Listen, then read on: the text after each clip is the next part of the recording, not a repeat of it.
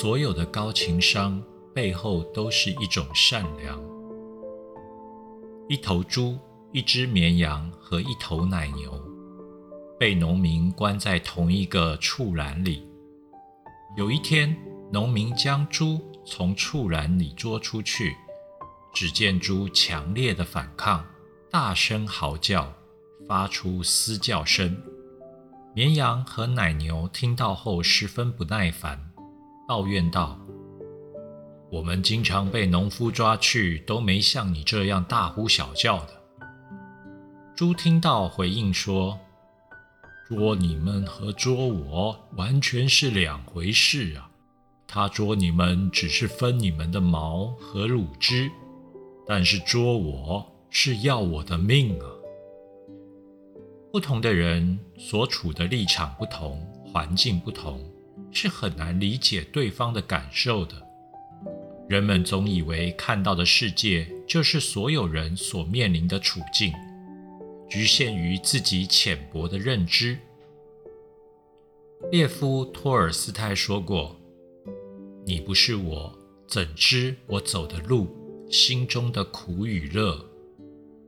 生活本就不易。”不知轻重的话语，只会让别人承受更多的痛苦。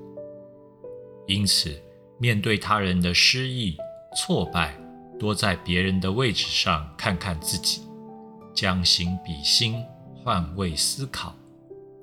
富人很难理解穷人的消费观，但高权位重的人也想不到底层人的辛劳。处境不同，思想不同。